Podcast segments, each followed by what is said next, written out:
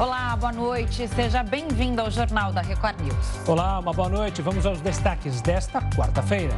Presidente Jair Bolsonaro volta a defender indicação de André Mendonça para o STF. Escolas estaduais e particulares vão retomar aulas presenciais em São Paulo. Polícia Rodoviária Federal registra menos acidentes neste feriado prolongado. E ainda, astro de Jornada nas Estrelas se torna a pessoa mais velha a ir ao espaço.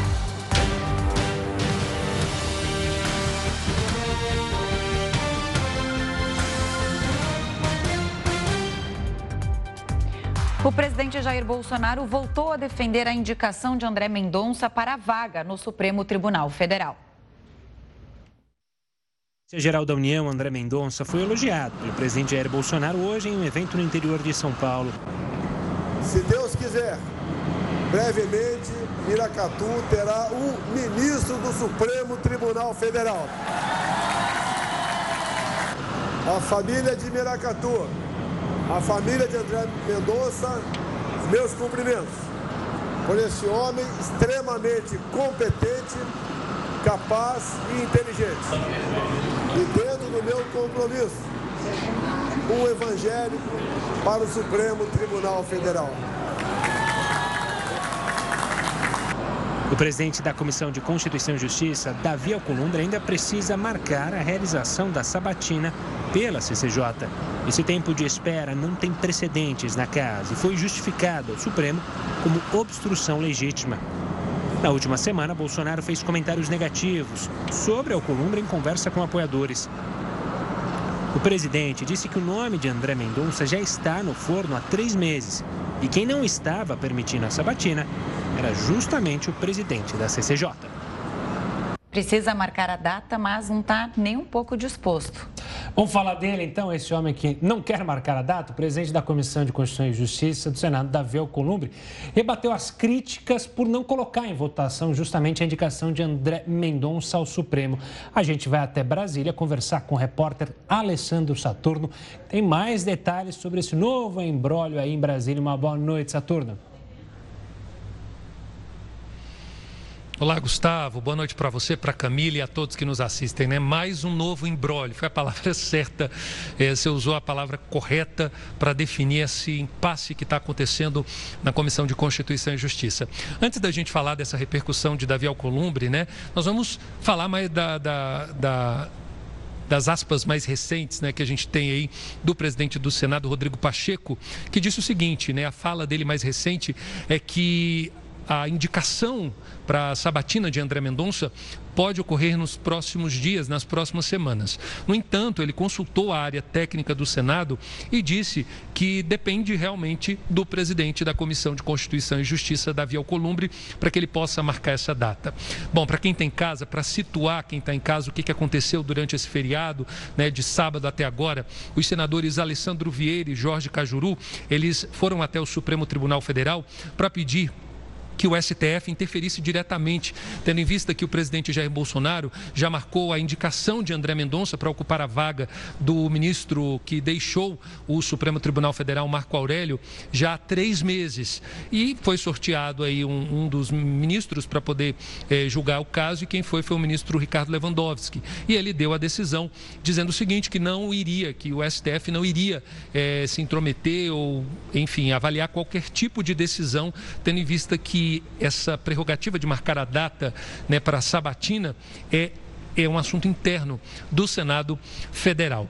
O que, que aconteceu? Hoje, na sessão de hoje, né, foi uma sessão bastante conturbada, tendo em vista que todo mundo queria pedir aí a palavra justamente para pressionar o presidente do Senado, Rodrigo Pacheco.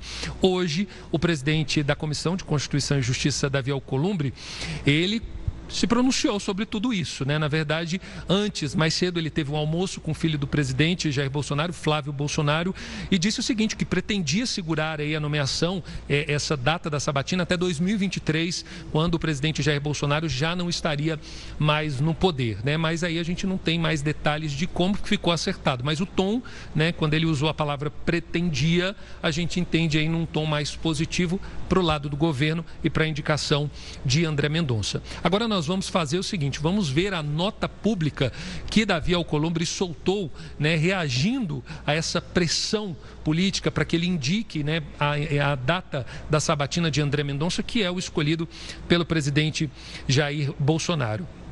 Inclusive, André, é, o, o Davi Alcolumbre, lembrando para todo mundo que está em casa, por que, que essa, tem, teve essa briga toda, né? Na verdade, ele não teve o apoio do presidente Jair Bolsonaro para a reeleição à presidência do Senado. Então ficou essa rusga e esse desentendimento aí três meses já sem marcar essa data. Ele disse o seguinte: olha, nessa nota, jamais condicionei ou subordinei o exercício do mandato a qualquer troca de favores políticos com quem quer que seja. É importante esclarecer que a Constituição estabelece a nomeação do ministro do Supremo Tribunal Federal, não como um ato unilateral ou impositivo do chefe do executivo, mas como um ato complexo, com a participação efetiva e necessária do Senado Federal. Ele é uma nota extensa e aí ao final ele diz o seguinte: olha, reafirmo que não aceitarei ser ameaçado, intimidado, perseguido ou chantageado com o aval ou a participação de quem quer que seja. Praticamente, né, Camila e Gustavo? Foi uma resposta aí ao que o presidente Jair Bolsonaro falou é, nessa entrevista que a gente viu antes da nossa participação. Agora sim, o líder do governo no Senado, Fernando Bezerra, e outros senadores é, querem pressionar o presidente do Senado, Rodrigo Pacheco, para que ele tome uma decisão e deu um embalo aí para marcar essa sabatina. Inclusive, eles estão recolhendo assinaturas, 13 senadores já assinaram esse documento justamente para pedir isso. Mas a parte técnica do Senado fala o seguinte: olha, não tem conversa. Quem tem essa prerrogativa é o presidente da CCJ, Davi Alcolumbre. Né? Aí, Davi Alcolumbre está sendo a pedra de tropeço do presidente Jair Bolsonaro. Camila, Gustavo. É o famoso cabo de guerra. Vamos ver quem que vai soltar primeiro esse cabo de guerra. Obrigado pela participação, Alessandra fala dura, né, inclusive do Alcolumbre. O ministro do Supremo, Alexandre de Moraes, determinou que Roberto Jefferson volte para a prisão. Ele estava internado para tratar uma infecção urinária, mas já teve alta. Alexandre de Moraes alegou que a medida é necessária e imprescindível para garantia da ordem pública. Roberto Jefferson teve a prisão preventiva decretada no dia 13 de agosto. A Polícia Federal citou o presidente do PTB em publicações em que o ex-deputado ameaça instituições como o STF e a realização de eleições. O produto Interno Bruto do Brasil deve crescer 5,2% este ano. A gente explica isso daqui a pouquinho. O Jornal da Record News. Volta já. O Jornal da Record News está de volta. Lembrando que você pode acompanhar a gente ao vivo pela R7, pelo YouTube, pelo Facebook, também no Twitter e no aplicativo da Record News. O Fundo Monetário Internacional reduziu as projeções de crescimento do Brasil para o fim desse ano e para 2022. Sobre isso, a gente conversa agora com o economista Gessner Oliveira. Ele é sócio da GO Associados e também é professor na Fundação Getúlio Vargas. Gessner, boa noite, bem-vindo aqui ao Jornal da Record News. A pandemia pressiona neste momento o aumento de preços no mundo inteiro. Os países, incluindo o Brasil, estão sem muitas manobras para conter essa escalada da inflação? Eu acho que sim. Muito boa noite. É um prazer conversar com vocês e com os espectadores da, do, da Record News. O, na verdade, nós temos sequelas é, do choque da crise da, da Covid-19. São sequelas uh, bastante graves. Praticamente todas as cadeias produtivas importantes da economia mundial foram afetadas. Isso eh, gerou uma dificuldade muito grande é, de falta de matéria-prima, de elevação de uh, preço de alimento e também houve uma recuperação muito rápida de algumas economias maduras, como os Estados Unidos, como a China, e essa recuperação rápida, aliada à desorganização das cadeias produtivas, provocou muita inflação. Então, isso é, é, é um fato que, com o qual nós provavelmente vamos conviver pelo menos durante um ano, um ano e meio, essa pressão maior dos preços no mundo e, naturalmente, repercute no Brasil de forma ainda mais intensa pelas peculiaridades da economia brasileira. Professor, uma boa noite. Hoje, o ministro Paulo Guedes, que está nos Estados Unidos participando dessas rodas de conversa no Fundo Monetário Internacional, falou que o Brasil vai crescer muito mais do que o Fundo Monetário Internacional prevê. E que diz que o Fundo Monetário, o FMI, acaba caindo numa de barulho político do que vem do Brasil. De fato, há muito barulho político ou o ministro está vendendo um peixe que talvez não seja possível de ser comprado? Olha, um pouco de cada um, viu? Na, na verdade, é, o ministro tem razão que houve uma recuperação na economia brasileira, ela está em curso, a projeção é até, a nossa projeção é até um pouco mais baixa do que a do Fundo Monetário Internacional esse ano, de um crescimento de 4,9%. Vamos lembrar aos espectadores que nós caímos, é, houve uma recessão uma queda do produto interno bruto de 4,1% em 2020. E vamos crescer 4,9%, quer dizer, a gente volta mais ou menos ao nível da pré-pandemia. As projeções indicam para 2022 algo como algo entre 1,5% e 2%. Né? E esse é um, é um, crescimento baixo, infelizmente, não é um crescimento é, é, muito maior. É, dificilmente o Brasil poderia ter um crescimento muito maior com as dificuldades que nós temos, com a fragilidade fiscal, as nossas contas não estão arrumadas, com essa pressão inflacionária que exige que o Banco Central eleve a taxa de juros, inevitavelmente o Banco Central vai elevar a taxa Selic pelo menos mais duas vezes até o final do ano. É, isso tudo limita um pouco o nosso crescimento. Eu, eu acho que nós temos que uh, reconhecer que há alguns aspectos positivos de ter uma recuperação, ainda que modesta, há aspectos positivos na infraestrutura, está havendo um investimento grande no saneamento, por exemplo, que é muito positivo, e em outros segmentos de infraestrutura. É, porém, ainda falta muito para uma retomada sustentada, que não só o ministro quer, todos nós queremos uma retomada sustentada, mas infelizmente ainda há muita incerteza para que a economia possa realmente crescer, digamos, 3, 4%, de uma forma não, não crescer muito um ano e depois decrescer, ter aquele chamado voo de galinha, né? para ter realmente uma retomada sustentada da economia. Isso ainda falta um, um, um bom caminho. Professor, é, aí eu volto à minha primeira pergunta, né? A gente tem é, um longo caminho a percorrer e me parece que hoje a política monetária ela não tem muita manobra para conseguir segurar a inflação, essa alta. O Brasil tem elementos internos que é, pressionam o orçamento das famílias. As famílias estão empobrecendo. Até quando é, o brasileiro vai conseguir pagar uma conta desse tamanho? E é possível pensar já numa reversão dessa situação toda? Porque está difícil para o brasileiro. Olha, está muito difícil. Na verdade, aumentou a pobreza, o desemprego está muito elevado. Nós temos eh, cerca de 14 milhões de desempregados, é, outros tantos desalentados, ou seja, pessoas que desistiram de procurar trabalho, é, outros tantos é, numa situação é, de subocupação, eles gostariam de trabalhar mais horas, mas não encontram essa oportunidade. São cerca de 30 milhões de brasileiros com dificuldade no mercado de trabalho, quando o preço dos alimentos tem crescido muito, que pressiona o orçamento das famílias, a, a, inflação medida pelo índice de preços ao consumidor ampliado, que é o índice oficial de inflação, é, a mais de 10%, em dois dígitos, é, em 12 meses, tudo isso torna a vida cotidiana difícil. Né? A, a, esperança é que é, nós temos pela frente agora uma situação melhor do ponto de vista sanitário, uma taxa de vacinação boa, é, a perspectiva de crescimento das exportações continua, o nosso agronegócio felizmente continua bem, é, e isso tudo gera é, dinamismo e oportunidades para a economia.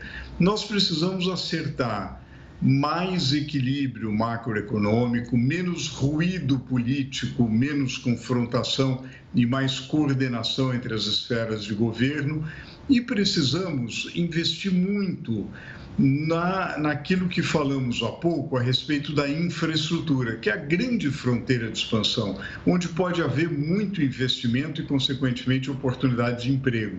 Eu diria que há dois vetores para a retomada da economia: a infraestrutura e a economia verde.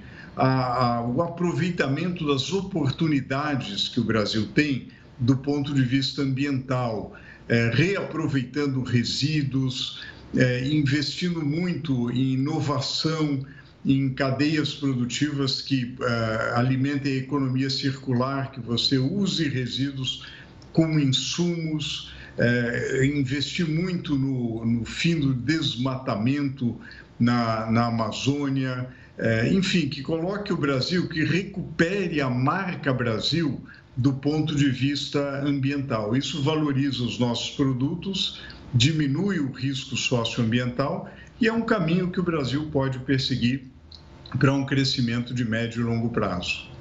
Caminhos, como você mencionou, existem. É só saber seguir. Obrigado pela participação aqui conosco. Um forte abraço e até uma próxima, professor.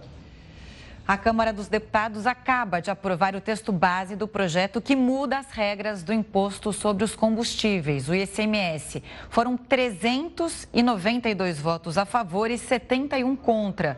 A proposta determina que o ICMS cobrado em cada estado vai ser calculado com base no preço médio dos combustíveis nos dois anos anteriores. Ainda faltam ser analisados os destaques. Mudando de assunto, você conhece o TikTok da Record News? Lá você encontra as principais notícias do Brasil e do mundo na palma da mão. Para seguir, é só digitar arroba Record News na barra de pesquisa do próprio aplicativo e ficar bem informado por lá também.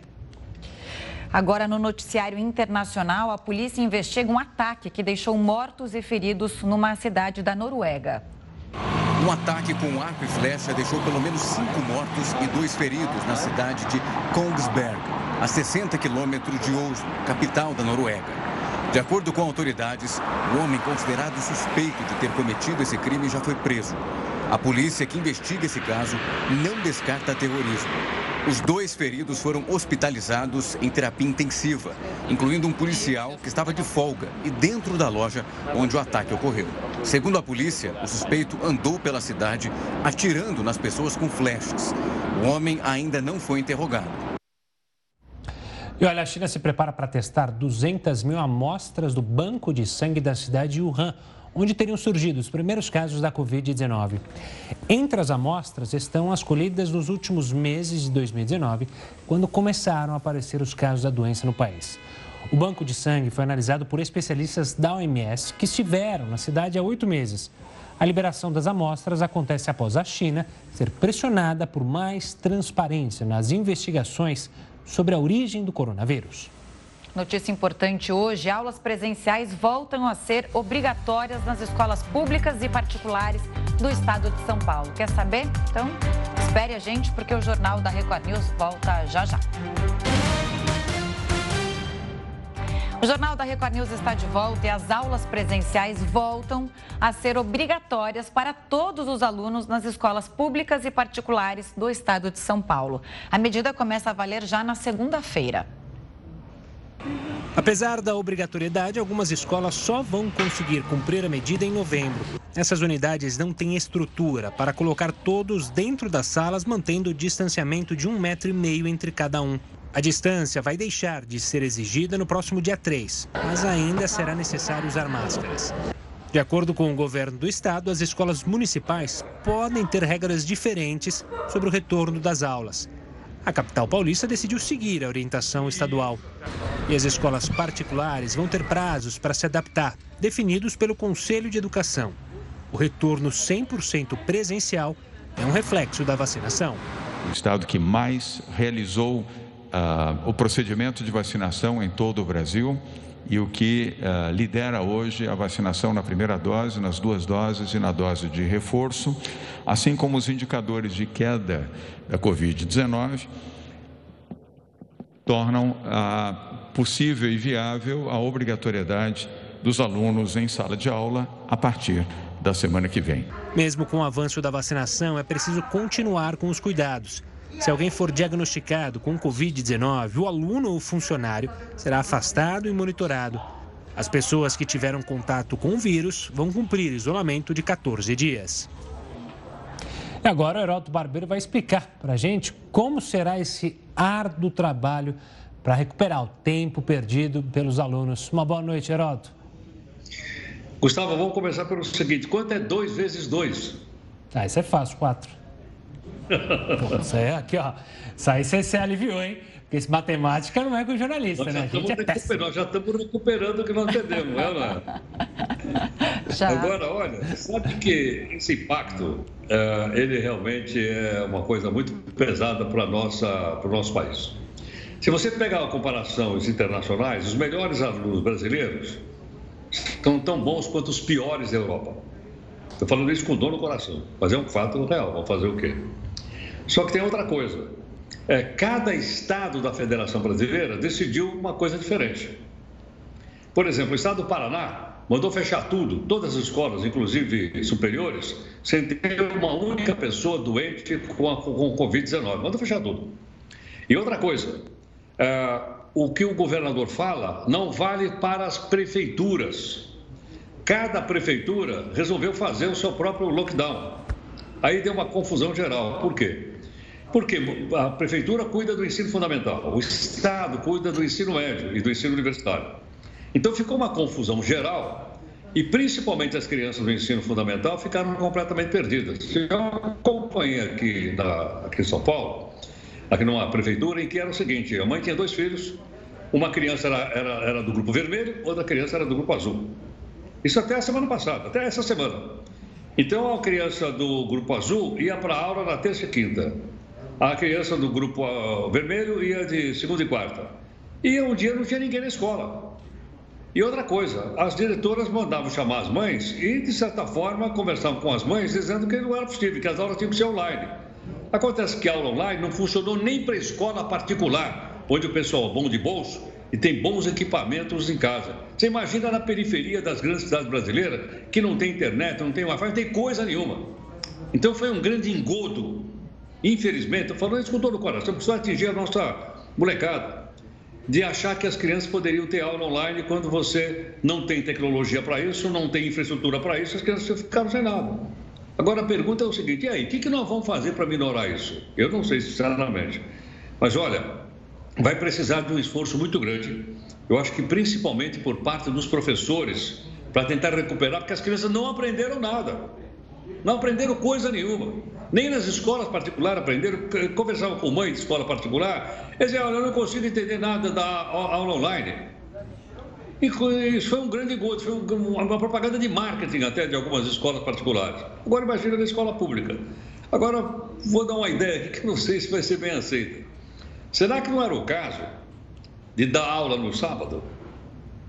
Já que vai voltar, pegar um sábado, pegar um feriado, em suma, pegar duro para poder recuperar aquilo que a gente, a gente aprendeu.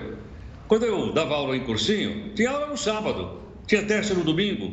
Vocês devem lembrar disso? É a gente trabalhava sábado e domingo.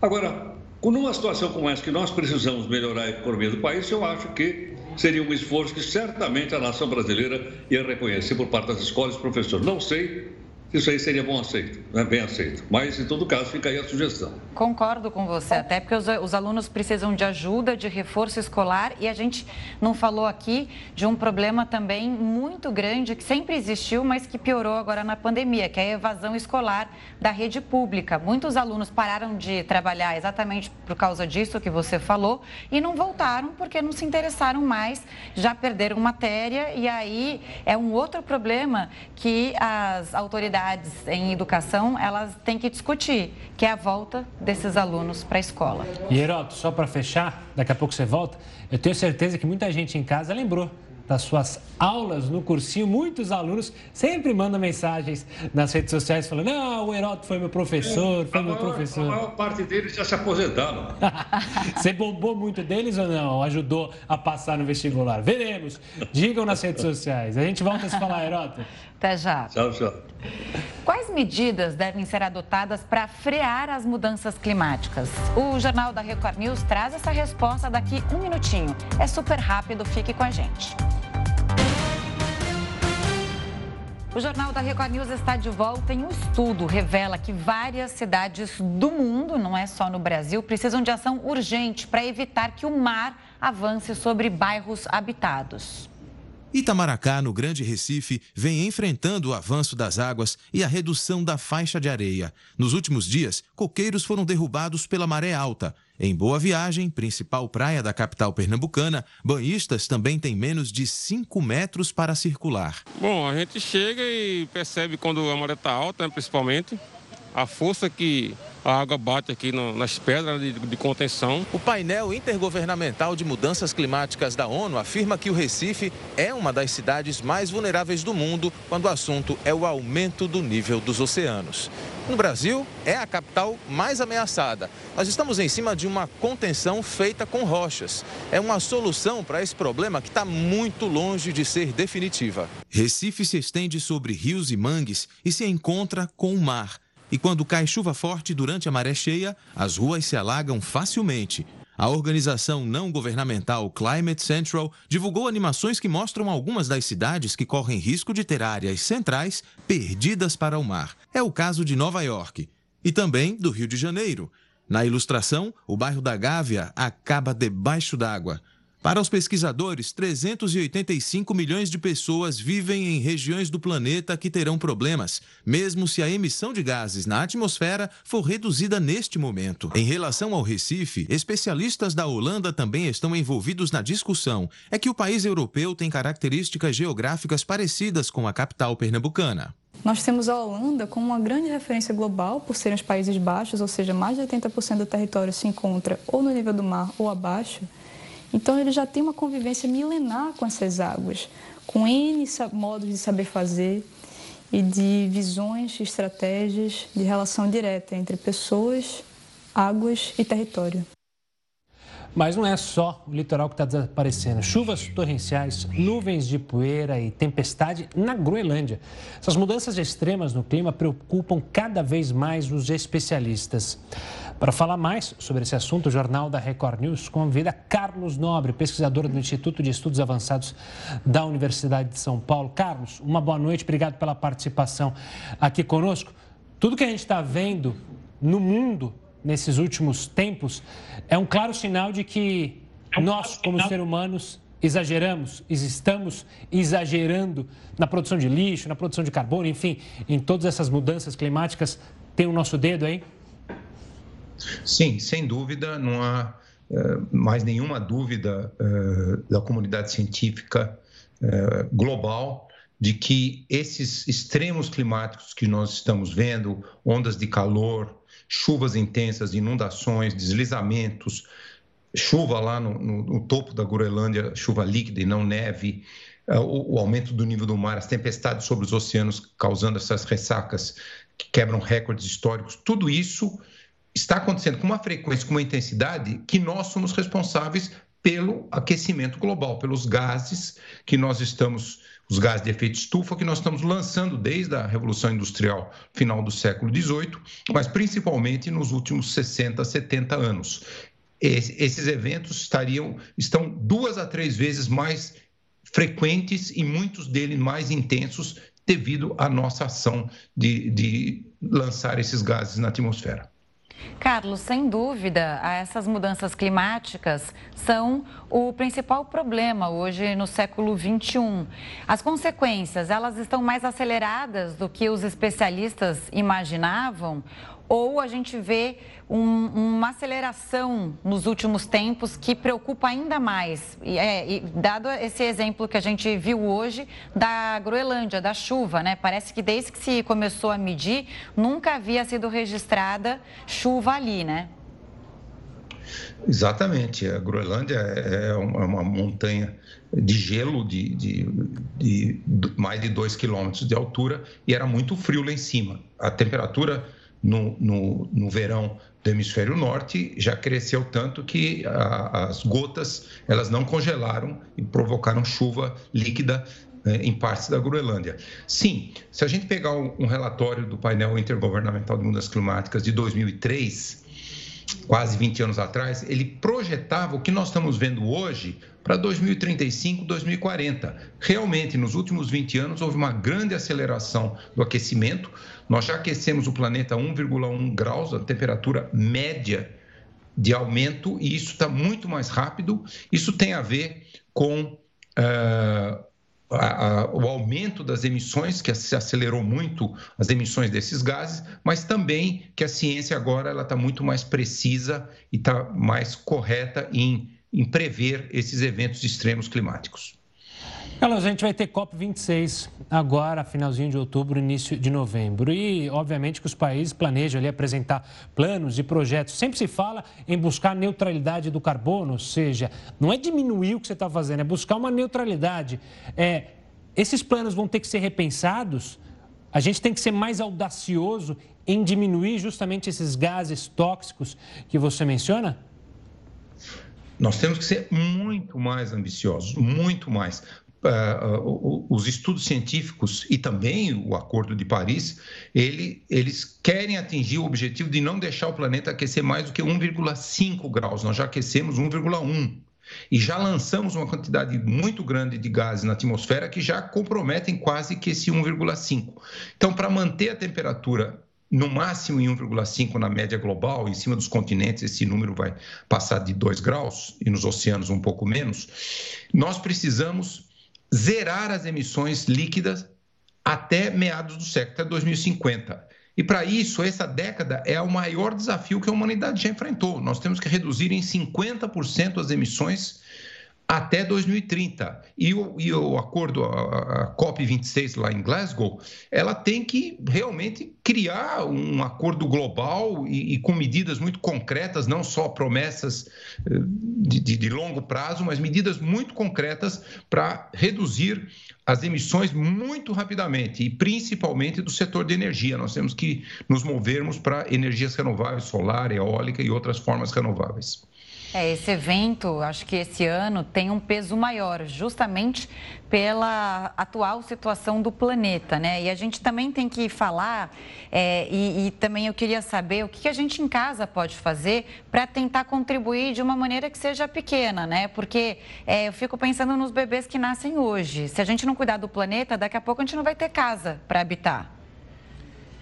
É, os bebês que nascem hoje, uma, um, um, bebê que nasceu em 2020 e tem uma expectativa, expectativa de vida de 80 anos, ele vai enfrentar, mesmo que a gente consiga manter o aquecimento em 1,5 graus, essa, essa, esse bebê ele vai enfrentar três vezes mais extremos climáticos do que, por exemplo, um adulto que nasceu em 1960. Então, é muito importante nós conseguirmos realmente atingir esses objetivos. Portanto, a, a COP26 em Glasgow, que seria em 2020, pela pandemia foi adiada para 2021, ela é muito importante, mais importante até do que o Acordo de Paris de 2015, porque os países têm que assumir compromissos muito sérios de reduzir as emissões imediatamente e não esperar várias décadas para realmente reduzir as emissões. Carlos, obrigado pela participação aqui conosco no Jornal da Record News. Infelizmente, para falar sobre um tema que assusta tanto não só o Brasil, mas todo mundo. Um forte abraço e até uma próxima. 110 mil idosos ainda não tomaram a dose de reforço contra a Covid-19 no Rio de Janeiro. São pessoas com mais de 75 anos que já estão com o esquema vacinal completo, mas ainda não procuraram os postos de saúde. O Rio de, o Rio de Janeiro aplica hoje o reforço em idosos com 70 anos. A expectativa é vacinar mais de 115 mil pessoas nessa faixa etária. Vamos ver então como é que está a situação da pandemia aqui no Brasil. Segundo o CONAS, o país chegou à marca de 21 milhões dos 597.949 casos. No total, o Brasil registra 601.574 mortes desde o início da pandemia. 176 pessoas morreram pela Covid-19 nas últimas 24 horas.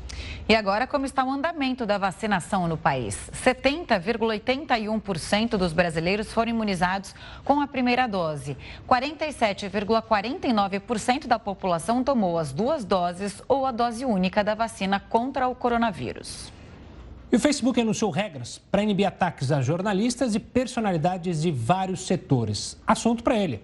Heroto Barbeiro, explica para a gente como é que isso vai funcionar, hein? Olha, Gustavo, essa informação foi divulgada hoje e é informação, uma, vou dar fonte porque ela é, é exclusiva da agência Reuters de notícia. Foi ela que divulgou e eu vi lá na Reuters. Ela dizendo o seguinte: ela mudou as regras, então, para uh, impedir que as pessoas sejam atacadas violentamente através do Facebook. E ela diz o seguinte: ela não vai mais permitir ataques para, contra jornalistas e também contra ativistas, ou seja, pessoas que têm uma determinada posição política, posição ideológica e colocam essas coisas na internet. Então, ela que não vai permitir mais. E agora, ela vai é, abrir a possibilidade de rebater esse tipo de opinião, ou seja, da pessoa colocar lá e ela então, ela que vai decidir, o Facebook vai decidir então o que é que vai poder ir para o ar, o que é que não vai. Agora, não sei, viu, Gustavo, como é que eles vão acertar isso. Eu estive vendo aqui eh, a quantidade de pessoas que entram mensalmente no Facebook. Acho que todos nós aqui que fazemos jornal entramos no Facebook. Mas, para ter uma ideia, são 2,8 bilhões de pessoas. Portanto, meu cálculo aqui são, por mês, 2,8 bilhões de uh, postagens por mês no Facebook. Então, em três meses, três e quatro meses, a população inteira do globo terrestre tem alguma coisa para colocar no Facebook. Eu não sei como é que eles vão conseguir uh, segurar isso. Agora, uh, foi pedido também ao, ao, Facebook que ele divulgasse, então, a lista das pessoas que não, não vão admitir que sejam mais atacadas. E o Facebook não divulgou. Mas eles deram um exemplo. É o caso, lembra do, do, do George Floyd, que foi assassinado por um policial americano e ele foi inclusive condenado. Pois é, aquilo provocou uma guerra violenta das pessoas que defendiam Floyd e daquelas pessoas que defendiam a polícia. Então eles disseram o seguinte, que eles não vão admitir isso mais, principalmente se as pessoas estiverem defendendo ah, mulheres, atacando mulheres, atacando negros ou atacando o pessoal então do chamado LGTB, de orientação sexual diferente de outras pessoas. Então isso já está em vigor Agora, o que me leva a pensar, que, e acho que seria interessante compartilhar, é o seguinte: quem é que deu poder para o Facebook fazer isso? Claro que a gente não concorda, mas eu quero saber o seguinte: quem deu poder? Quem é que deu autorização? Ou seja, se você deixa uma plataforma aberta, as pessoas colocam lá aquilo que elas pensam. Se o indivíduo praticou injúria, difamação calúnia, ele tem que responder perante o Código Penal. Porque isso aqui, na verdade, é, uma, é um corte na liberdade de expressão e na liberdade de, de, de difusão de notícias ou de, de pensamentos.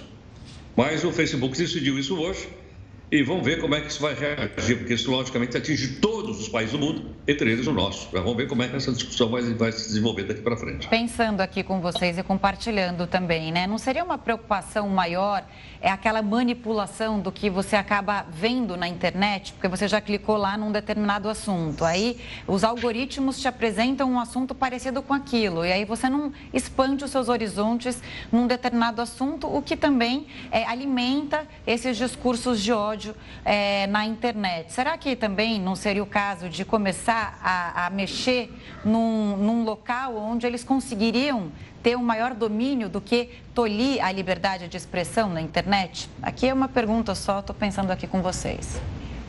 É uma discussão que vai. Eu acho que essa pergunta que pergunta, vamos dizer assim, que o mundo inteiro está fazendo. É, Haja vista a importância dessa, da, dessa plataforma de 2,8 bilhões de pessoas por mês. Eu acho que todo mundo está pensando exatamente isso que você lembrou. É uma discussão super válida e, claro, a gente vai continuar falando sobre isso. Heródoto, tenha uma ótima noite, a gente se vê amanhã. Tchau, Boa tchau. Boa noite, Heródoto. Tchau, tchau. Obrigado. NASA e Austrália constroem sonda para levar a primeira mulher para a Lua. A gente mostra isso daqui a pouco. O Jornal da Record News volta já já. O Jornal da Record News está de volta e você pode acompanhar a gente ao vivo no R7, no YouTube, no Facebook, no Twitter e no aplicativo da Record News. Olha, mais da metade dos homicídios ficam sem solução aqui no Brasil. Em média, apenas 44% dos crimes têm resposta. Ainda assim, é um aumento de 12% em relação à última pesquisa. Mato Grosso do Sul tem o maior índice de solução, 89%. A menor solução dos casos é no Paraná, com apenas 12%. A pesquisa foi feita pelo Instituto Sou da Paz. O Superior Tribunal de Justiça mandou soltar a mulher que furtou alimentos no mercado de São Paulo.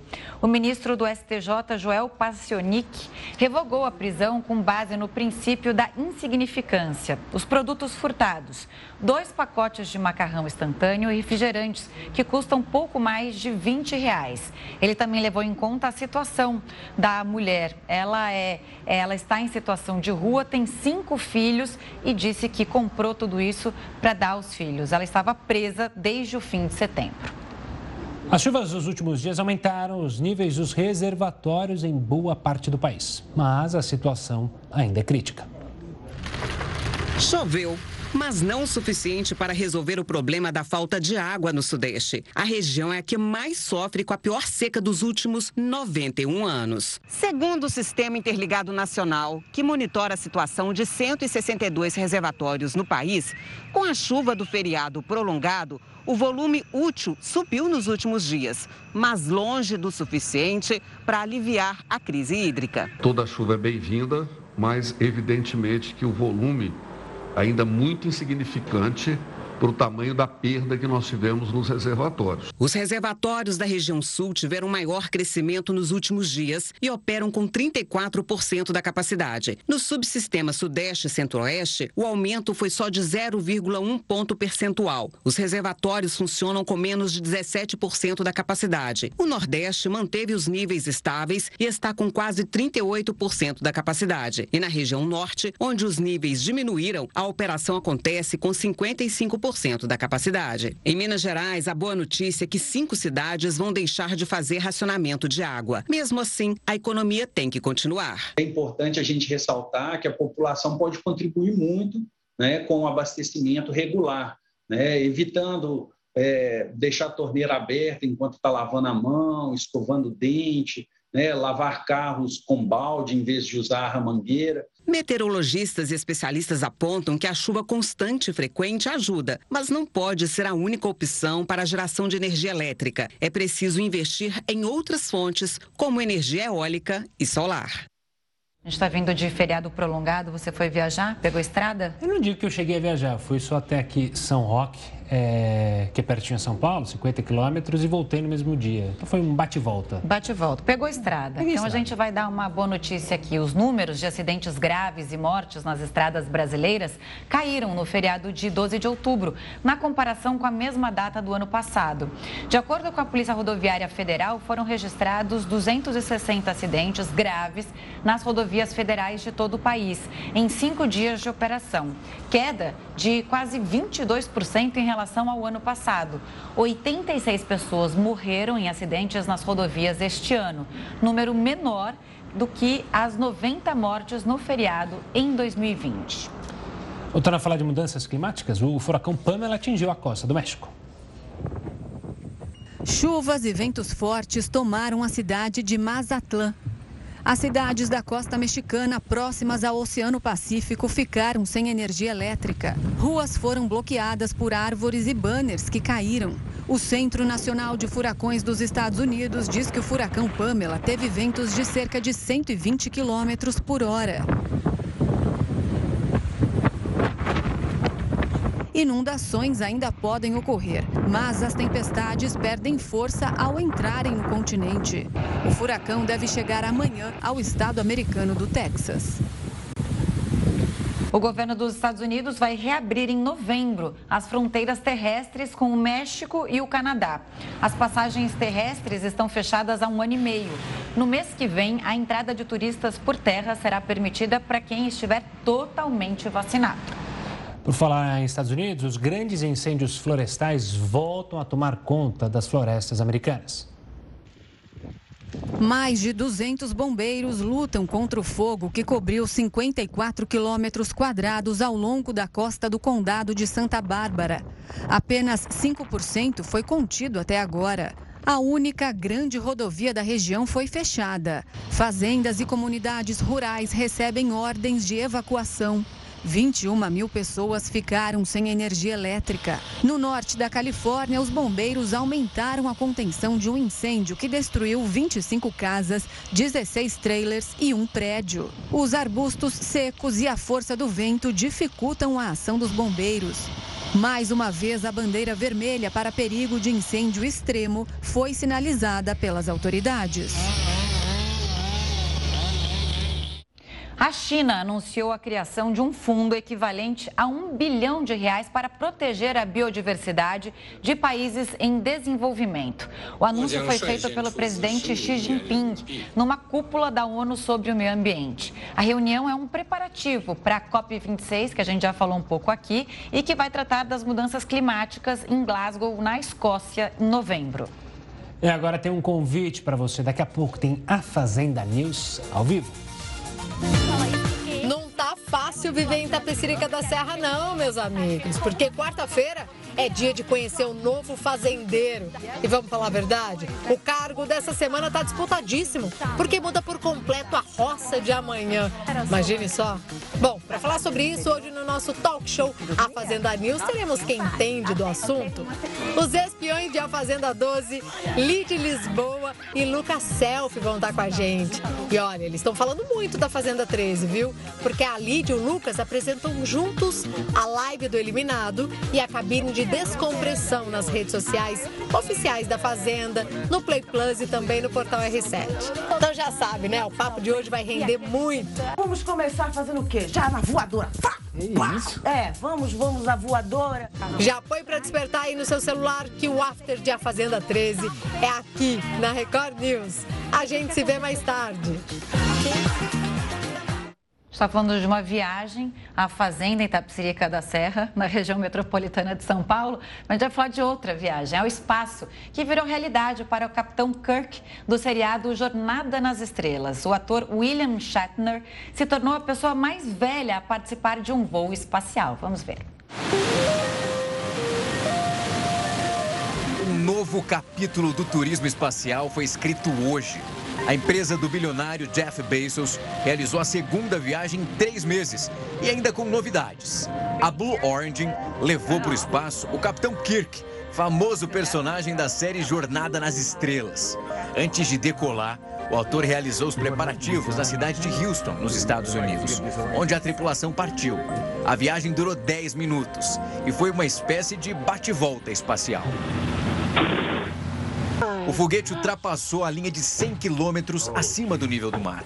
Os tripulantes experimentaram 4 minutos de gravidade zero e tiveram uma vista privilegiada da Terra. Eles e também um ator de 90 anos retornaram com segurança e comemoraram ao lado de Jeff Bezos. You have done something. I mean, o que você me deu foi uma experiência, acho que a mais profunda que eu posso imaginar. Eu estou bem emocionado com o que acabou de acontecer. E simplesmente é extraordinário. Extraordinário.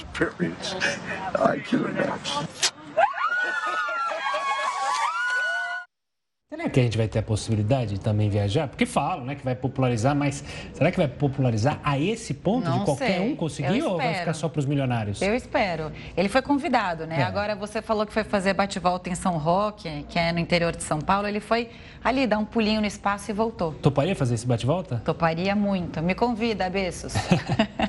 Bom, vamos continuar no espaço, porque a NASA vai construir, em parceria com a Austrália, uma sonda para levar a primeira mulher para a Lua.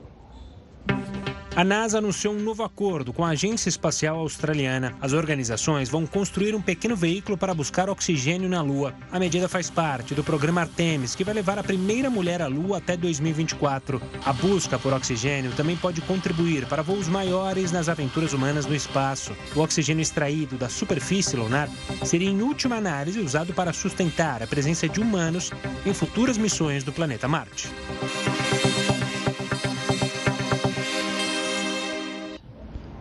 Vamos lá. O Jornal da Record News fica por aqui. Obrigada pela audiência.